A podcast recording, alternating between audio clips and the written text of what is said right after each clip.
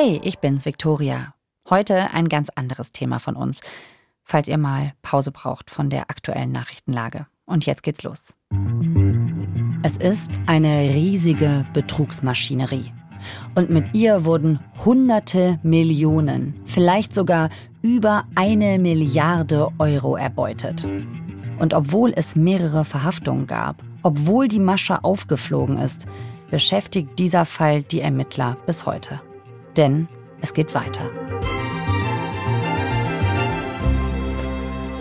Niklas Resch und Caroline Uhl vom Rechercheteam des Saarländischen Rundfunks haben den Fall über vier Jahre begleitet, beim Sammeln der Beweise und auf der Suche nach weiteren Hintermännern. In dieser Folge 11KM erzählt Niklas, wie sie der Spur der Täter in den Kosovo gefolgt sind Warum kann so ein Betrugssystem da so viele junge Menschen anwerben? Und wieso ist es so schwer, dagegen vorzugehen? Ihr hört 11KM, der Tagesschau-Podcast. Ein Thema in aller Tiefe. Mein Name ist Viktoria Kobmann. Heute ist Mittwoch, der 18. Oktober.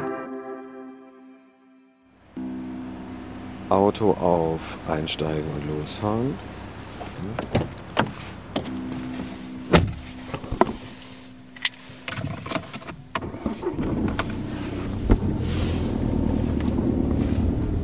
Ihr seid nach Pristina gereist. Wie sieht's da aus? Also es ist schon eine andere Welt. Man sieht schon noch die Folgen des Bürgerkrieges im Kosovo recht deutlich. Es sind auch viele Häuser noch sehr ärmlich oder wo man sieht, da waren Sachen kaputt.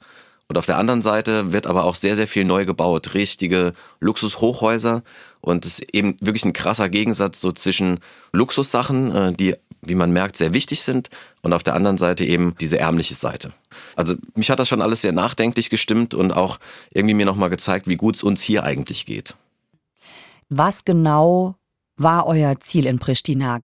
Das eine war eben ein Callcenter oder den Standort eines früheren Callcenters uns genauer angucken, von wo aus eben ganz viele Leute im deutschsprachigen Raum betrogen wurden. Und du hast es schon gesagt, das ist ein ehemaliges Callcenter. Wie sieht das denn da aus? Wir wussten ja, wie es vorher ausgesehen hat. Das war ein sehr, sehr schickes Callcenter. Schöne Möbel, so Sinnsprüche an den Wänden. So Dinger wie, if you can dream it, you can do it. Also wenn du es träumen kannst, dann kannst du es auch tun. So Motivationssachen, sage ich mal. Ein Kicker, der dort stand, Obstschüsseln und so weiter. Also wie so ein modernes Start-up fast. Und wir wollten uns eben angucken, wie sieht das jetzt aus. Als wir dorthin gelaufen sind, haben wir dann eben schon gesehen, ah, die Tür, die Glastür ist so ein bisschen blind. Spinnweben am Türgriff. Das sieht so aus, als wäre da seit drei Jahren keiner mehr gewesen, so ungefähr. Und ja, man konnte so ein bisschen reinspitzen. Mhm. Ist da ein Dreck Man hat gesehen, da liegen Pakete rum und äh, Kartons drin. Und alles Mögliche stand da rum, kaputte Bürostühle. Also es war einfach verlassen, offensichtlich. Ja, Nichts mehr passiert, seitdem die Razzia das Callcenter damals hat hochgehen lassen. Diese Razzia im Kosovo, die war im Juni 2019. Hier ist das Büro von. Es war eine von mehreren Razzien in dem Jahr, die in verschiedenen Ländern durchgeführt wurden. Ja, also die Ermittler hier aus Deutschland, die haben eben irgendwann rausgefunden, die Leute, die da anrufen, die rufen nicht tatsächlich aus Frankfurt und London an, so wie es die Telefonnummern eben vorgegeben haben, sondern die sitzen in Osteuropa. Und ein Standort war eben der Kosovo, der größte Standort. Und dann haben die eben rausgefunden, dass das dort ist und haben dann dort eben eine Razzia gemacht, um diese Bande hochgehen zu lassen. Und äh, waren dann sehr, sehr überrascht, äh, hat mir auch der Ermittler erzählt, äh, der hier aus Saarbrücken ist vom Landeskriminalamt, der Stefan Planz, wie professionell das alles aufgezogen war. Wir konnten uns nicht vorstellen, dass das komplette Etagen mit Geschäftsräumen für diese Callcenter waren. Wir hatten gedacht, dass das eventuell Callcenters sind, die teilweise in diese Richtung telefoniert wird oder dass es mehr so eine Art Tinderzimmer ist, aber dass man in Firmen reinkommt, die komplett organisiert sind und wo 40, 50 äh, Tische stehen, an denen telefoniert wird, um die Geschädigten hier auszunehmen, das konnte man uns so nicht vorstellen. Stefan Planz hat die Ermittlungen koordiniert. Es waren ja nicht nur die Saarbrücker Ermittler, die dabei waren, sondern das war auch eine internationale Ermittlung, also Kollegen Kolleginnen aus Österreich dabei. Und der hat eben das ja von Anfang an mitverfolgt und hat deswegen uns da sehr, sehr gute Einblicke geben können, wie das gelaufen ist. Und bei der Razzia war halt eine Besonderheit auch, dass die dort angekommen sind und tatsächlich war aber da dann kaum mehr jemand. Und ja, es war wohl so, dass die vorher gewarnt wurden. Hm. Wie genau das passiert ist, weiß man nicht, aber auf jeden Fall waren kaum mehr welche da, aber sie konnten trotzdem noch einiges an Daten sichern. Ihr habt ja auch mit dem Ermittler, mit dem Stefan Planz, viel besprochen. Was hat der denn dazu gesagt, zu dem, was da am Ende alles rausgekommen ist? Also man muss dazu sagen, er ist ein ganz nüchterner Ermittler, der lässt, hatten wir den Eindruck, wenig an sich ran, aber an so paar Stellen ist schon so ein bisschen was Emotionales rausgeblitzt.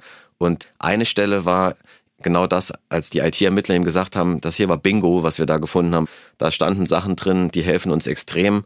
Da ist kurz mal durchgeblitzt, dass er da an der Stelle schon, sag ich mal, zumindest in der Tasche die Faust geballt hat und so ein bisschen gejubelt hat, weil sie wussten, jetzt haben sie einen richtigen Ansatz, um das Ganze eben auch zu beweisen.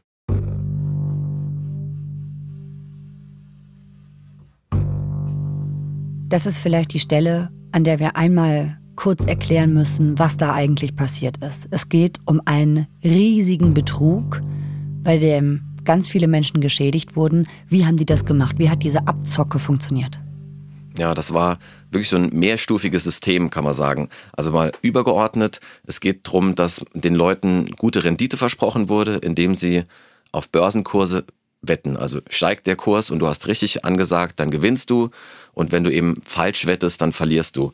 Also diese Versprechungen, die gibt es dann auf Webseiten, die sehen aus, als wären sie Portale für Anleger, aber eigentlich sind sie fake, ganz professionell getarnt mit irgendwelchen Börsenkursen und Service-Hotlines. Wie sind denn Leute überhaupt auf diese Seiten gekommen? Da wurden die halt mit Anzeigen hingelockt, zum Beispiel äh, so Fake-Anzeigen. Diese Investoren haben hier eine Software entwickelt, mit der du quasi im Schlaf Geld verdienst. Aus 250 Euro kannst du 10.000 machen in nur wenigen Wochen. Also die waren, haben die Ermittler auch gesagt, immer so einen Schritt voraus, weil wenn jemand gesagt hat, ach, da zweifle ich mal, kann das überhaupt sein? Und dann googelt man danach und wenn das dann halt Medien sind, denen man prinzipiell mal vertraut, dann äh, ist vielleicht so, ach ja, wenn es da steht, dann wird es schon irgendwie sein und 250 Euro kann man ja mal machen. Und dann war es eben so, dass die Leute angerufen wurden von den Brokern, dann eben aus dem Kosovo, und die haben denen dann erzählt, wie das weitergehen soll. Also die haben sich auf einer Internetseite angemeldet und dann wurden sie aus dem Callcenter angerufen und sollten 250 Euro investieren, um dann angeblich irgendwelche Aktien damit zu füttern. Genau, also da wurde dann gesagt, so, pass auf, wir machen jetzt mal ein paar Trades, ich berate dich, ich bin ein guter Broker, ich bin seit zehn Jahren in London oder in Frankfurt tätig und äh, das Besondere war, die konnten diese Echtzeit-Börsenkurse einspielen, aber sie konnten sie auch manipulieren und konnten quasi dadurch entscheiden, ob die Trades erfolgreich sind oder nicht. Und am Anfang wollten die natürlich, dass die Leute merken, ach guck mal da, das ist ein super Geschäft.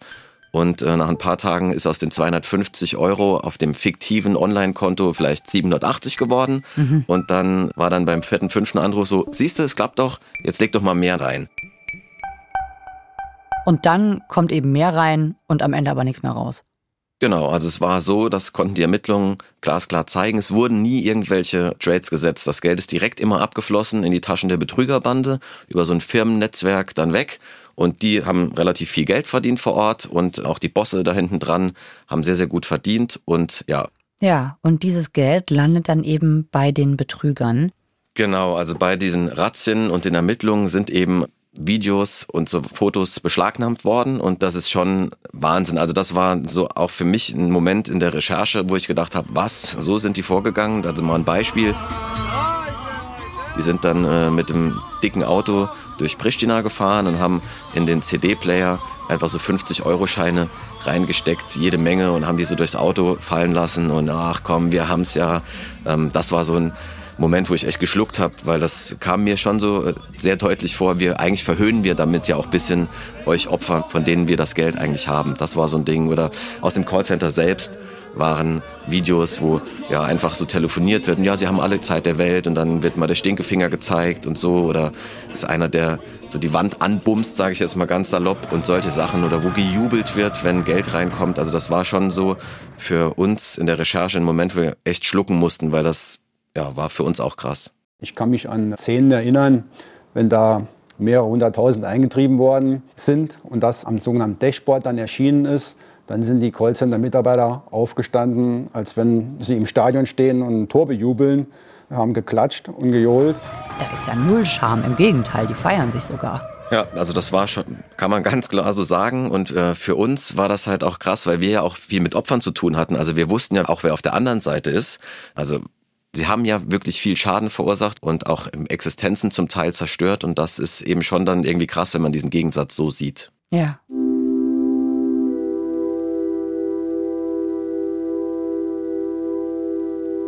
Und ihr habt ja nicht nur Videos und Fotos davon gesehen. Ihr, deine Kollegin Caroline Uhl und du, ihr habt ja wirklich wen getroffen, der da mitgemacht hat.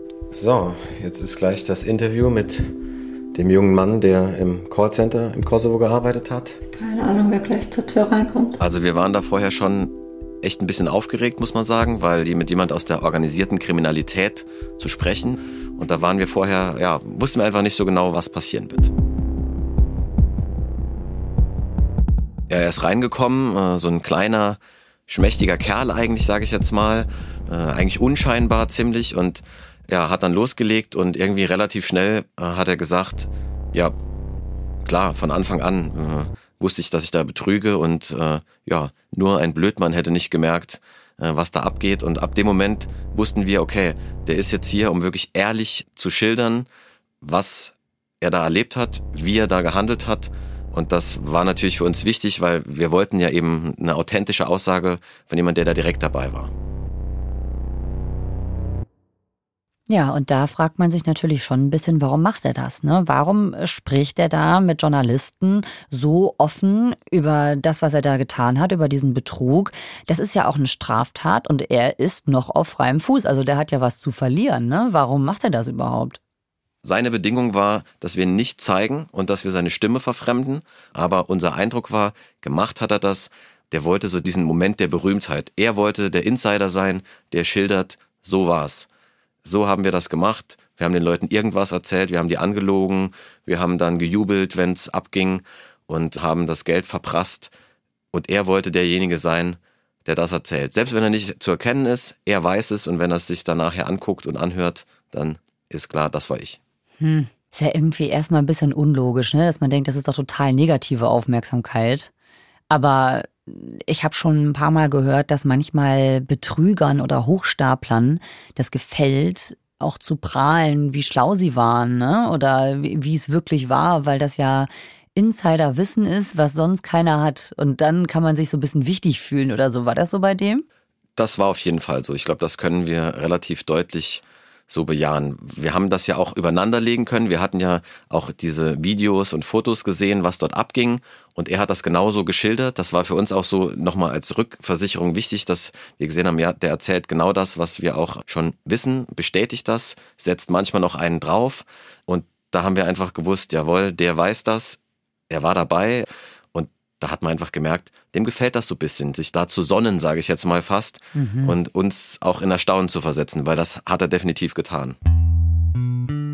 Und was ist das denn für ein Mensch eigentlich, den ihr da getroffen habt? Erzähl mal, was ist so sein Hintergrund?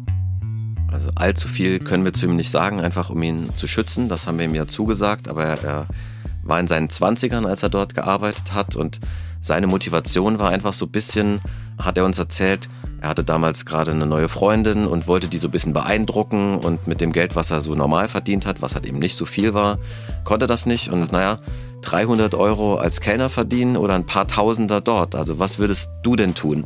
Und das bei ihm das und hat er gesagt, ich konnte ja Deutsch. Deutsch habe ich vom Fernsehen gelernt, als ich klein war, durch Zeichentrickserien. So nach dem Krieg hier gab es nicht viele Möglichkeiten, Fernsehen zu schauen. Also durch einen Receiver mit einer Antenne hatten wir die Gelegenheit, äh, die deutschen Kanäle anzuschauen. Pro 7, RTL 2, Super RTL, damals war ich ja noch jung. Durch Yu-Gi-Oh!, One Piece, diese Zeichentrickserien habe ich dadurch Deutsch gelernt. Er hat auf jeden Fall gesagt, als er damit angefangen hat mit diesem Betrügerjob, hat er auch nochmal sein Deutsch verbessert, weil er gemerkt hat, je näher er an den 100 Prozent ist, je besser er mit den Leuten kommunizieren kann, desto eher hat er auch Erfolg im Sinne von, die Leute sind bereit, ihm zu vertrauen und Geld einzuzahlen. Also, diese Mitarbeiter, die müssen deutschsprachig sein, weil sie eben dann in Deutschland anrufen. Werden die auch so angeworben oder wie ist er da hingekommen? Genau, also es gibt sogar, das haben wir äh, auch auf Fotos gesehen, gab damals Werbung für dieses Callcenter für die Firma, die das betrieben hat. So, wenn man vom Flughafen gefahren ist, war das so mehr oder weniger die erste großflächige Plakatwerbung, die man gesehen hat. Wie sehen die denn aus, die Plakate? Wie werben denn Betrüger auf einer Plakatwerbung?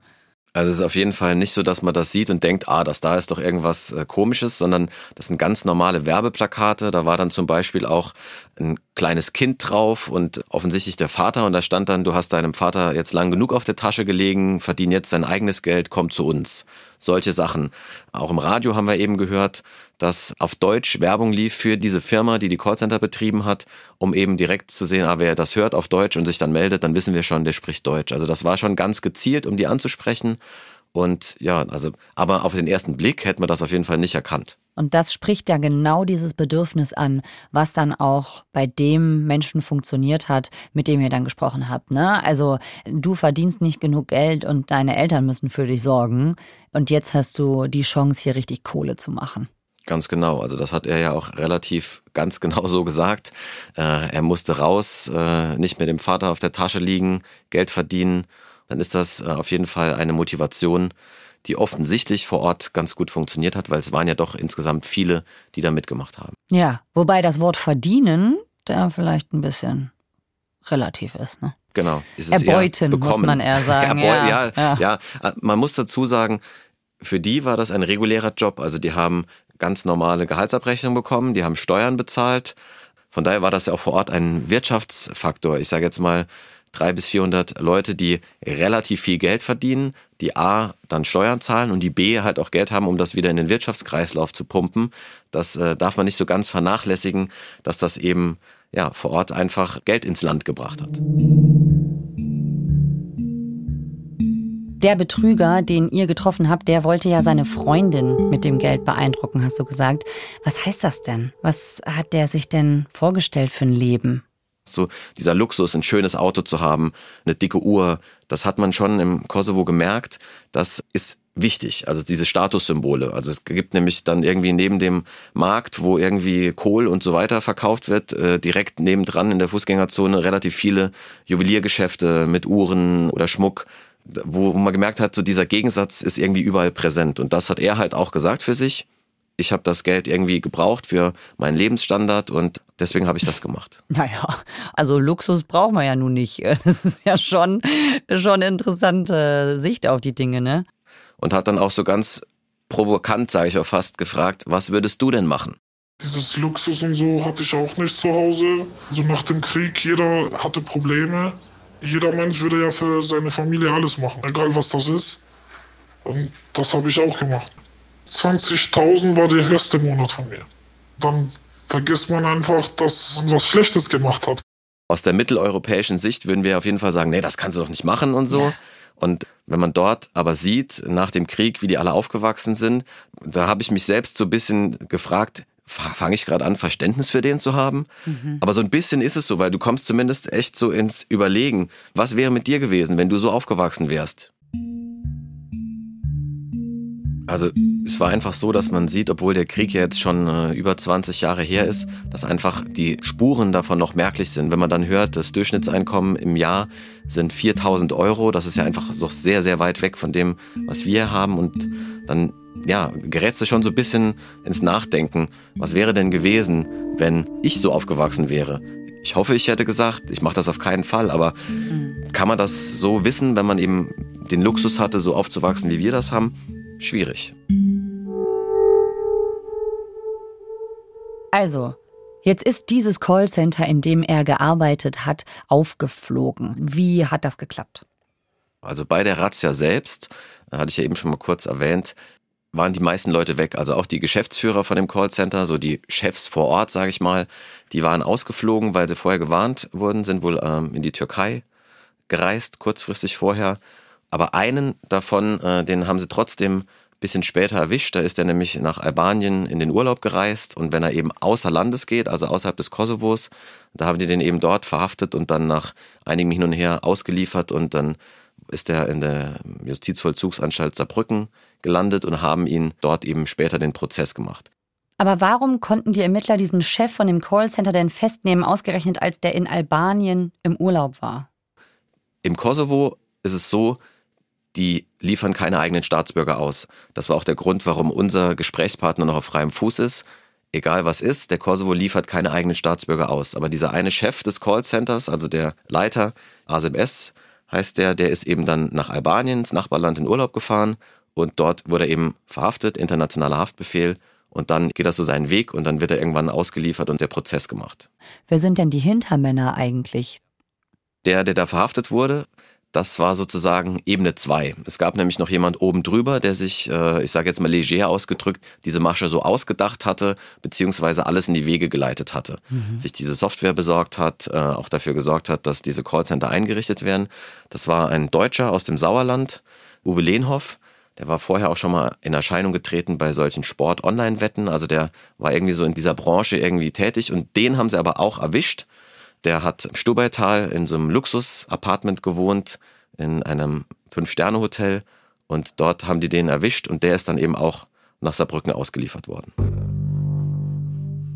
Die Drahtzieher dahinter sind Deutsche und betrügen Deutsche hier, nutzen dafür aber Menschen, die ja offenbar viel eher dazu bereit sind, sowas zu machen, dadurch, wie die wirtschaftliche Lage da vor Ort ist. Das finde ich sehr interessant mal zu durchblicken, diese Systematik, weil ich glaube nämlich, dass man in Deutschland hoffentlich weniger Menschen dafür finden würde, die vielleicht nicht so diese Geschichte erzählen von wegen, naja, ich kann nur für ein paar hundert Euro kellnern und das ist meine einzige Alternative sonst. Ja, also das scheint so zu sein, aber ich finde, es gehört zur Geschichte halt auf jeden Fall dazu, dass eben der Kopf des Ganzen jemand war, äh, hier aus Deutschland, der sich das überlegt hat und dann eben, ja, die anderen ein bisschen benutzt hat, sage ich mal fast dafür. Also ich meine, klar, die hat natürlich keiner gezwungen, die haben auch ihre Schuld zu tragen, aber eben gesagt hat, okay, da sind Leute, die sind vielleicht anfällig dafür, das nutze ich. Der ist dann festgenommen worden. Wie ging das weiter? Uwe Lenhoff ist dann ausgeliefert worden, wurde ja in Österreich festgenommen, dann ist er ins Gefängnis nach Saarbrücken gebracht worden und saß dort lange im U-Haft. Und irgendwann ist er gestorben tatsächlich im Gefängnis. Und das war alles so ein bisschen, dass die Umstände nicht bis zum letzten Detail aufgeklärt wurden. Wie geht's denn weiter? Also ist damit jetzt wirklich, ich sag mal, da was an der Wurzel gepackt worden von einer dieser Betrüger, Callcenter, die ja wirklich ganz, ganz viele Menschen betrogen haben? Oder läuft das jetzt weiter unter anderen Namen? Es ist so, ist die Ermittlungen laufen da weiter noch. Also die äh, Saarbrücker Ermittler wollen da auch noch mehr Leute vor Gericht bringen. Ähm, ja, es waren wohl um die 400 Leute, die da mitgemacht haben. Das konnten sie aus den Mitarbeiterlisten sehen. Und das ist natürlich ein eher verschwindend kleiner Anteil von denen, die jetzt wirklich was äh, büßen mhm. müssen. Ja. Die haben das ja wirklich im großen Stil gemacht, von morgens bis abends nichts anderes. Weiß man, was für ein Schaden da entstanden ist? Rund 800 Millionen Schaden bundesweit. Rechne noch die Dunkelziffer hinzu und da bin ich relativ nah an einer Milliarde Schaden. Der Stefan Planz, der Ermittler, sagt, diese Masche läuft immer noch so weiter. Also es kommen täglich, wöchentlich neue Anzeigen rein von anderen Portalen. Ah, okay. Das heißt, äh, der einen Bande haben sie quasi das Handwerk gelegt, aber dieselbe Masche läuft so weiter mit anderen Namen einfach. Die heißen dann einfach anders und ja, das schaffen sie auch nicht, dem hinterherzugehen, weil es ist eben auch nicht immer so einfach. Die Betrüger lernen ja auch weiter. Also das haben wir dann so gehört, das ist mal so ein bisschen Katz- und Maus-Spiel. Jetzt haben die Ermittler einmal sie da geschnappt mit irgendeiner Art und Weise und dann machen sie diese Tür zu, weil sie merken, ah, da waren wir vielleicht unvorsichtig und dann, ähm, ja, müssen sich beim nächsten Mal was anderes überlegen. Also das geht einfach weiter. Es könnte also sein, dass immer noch Menschen darauf reinfallen. Jetzt frage ich mich natürlich, gibt es eine Möglichkeit, woran ich erkennen kann, dass so eine Seite nicht seriös ist und vielleicht genau so eine Betrügerbande dahinter steckt? Also es gibt eigentlich so zwei Sachen, die man relativ einfach sagen kann. Also wenn das Versprechen, wie du Geld verdienst, wenn das zu gut ist, um wahr zu sein, also nach dem Motto, mach aus 250 Euro in vier Wochen 10.000, dann sagen die Verbraucherschützer auch dann einfach Finger weg, weil was zu gut ist, um wahr zu sein, das ist in der Regel einfach nicht wahr. Das ist so der erste Punkt. Da dass man einfach so ein bisschen dann die Gier ausblenden muss und sagen, nee, das kann nicht sein. Punkt zwei ist eben, man hat schon Möglichkeiten, sich das anzugucken. Zum Beispiel im Impressum steht da, welche Firma steht da hinten dran. Ja. Und das war schon so, das konnten wir halt auch äh, dann nochmal nachvollziehen. Da stand dann manchmal nur eine E-Mail-Adresse oder wenn eine Firma da stand, war die auf den British Virgin Islands. Und je weiter so eine Firma weg ist und je weniger ich über die erfahre dann auch, desto eher gilt, Finger weg. Und ähm, es haben sich auch danach tatsächlich nochmal relativ viele Leute bei uns gemeldet. Also wir konnten zumindest so in gewisser Weise sehen, das hat auch so ein bisschen funktioniert. Das heißt, habt ihr da was gehört? Ja, also es haben sich, äh, sag mal, der schönste Moment für uns war eigentlich, hat jemand angerufen, der gesagt hat, ich muss Ihnen mal Danke sagen. Ich sagte, ah, okay, wieso? Ja, ich habe am Sonntag Ihren Film gesehen in der Mediathek und am Freitag vorher habe ich mich gerade auf so einer äh, anderen Seite da angemeldet und habe mich überreden lassen, 500 Euro einzuzahlen. Das habe ich gemacht und dann habe ich aber sonntags bei Ihrem Film gesehen, Mist, ich bin reingefallen. Und weil es aber erst relativ kurz her war, konnte ich montags jetzt gerade die Überweisung nochmal rückgängig machen und ich habe jetzt gar nichts verloren. Und vielen Dank für Ihren Film. Oh. Und das war so ein Moment, wo ich echt gedacht habe, ja, dieses Ziel hat da funktioniert. Also das war eigentlich so der schönste Moment, den wir hatten im Nachhinein, wenn man merkt, ah, okay, klar, 500 Euro ist jetzt im Vergleich zu Millionen oder Milliarden wenig, aber es sind ja manchmal auch diese kleinen Momente, die einem helfen. Ja. Niklas, danke dir. Ganz herzlichen Dank auch, hat sehr viel Spaß gemacht. Und wenn ihr den Film von Niklas Resch sehen wollt, die ARD-Story I Want More, Milliardenraub im Netz, die verlinken wir euch in den Shownotes. Darin geht es auch viel um die Perspektive der Opfer und um die Frage, wie hat die Masche der Täter psychologisch funktioniert? Wie konnte das sein, dass so viele Menschen den Fake-Portalen vertraut haben?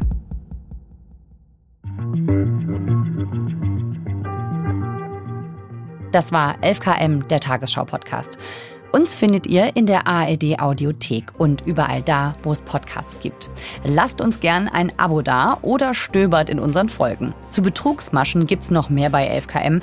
Wir verlinken euch was in den Shownotes. Zum Beispiel der große Cannabis-Betrug. Autorin dieser Folge ist Katharina Hübel. Mitgearbeitet hat Hans-Christoph Böhringer. Produktion Christiane Gerhäuser-Kamp, Eva Erhardt und Adele Messmer. Redaktionsleitung Lena Gürtler und Fumiko Lipp. 11KM ist eine Produktion von BR24 und NDR Info. Mein Name ist Viktoria Kobmann. Tschüss.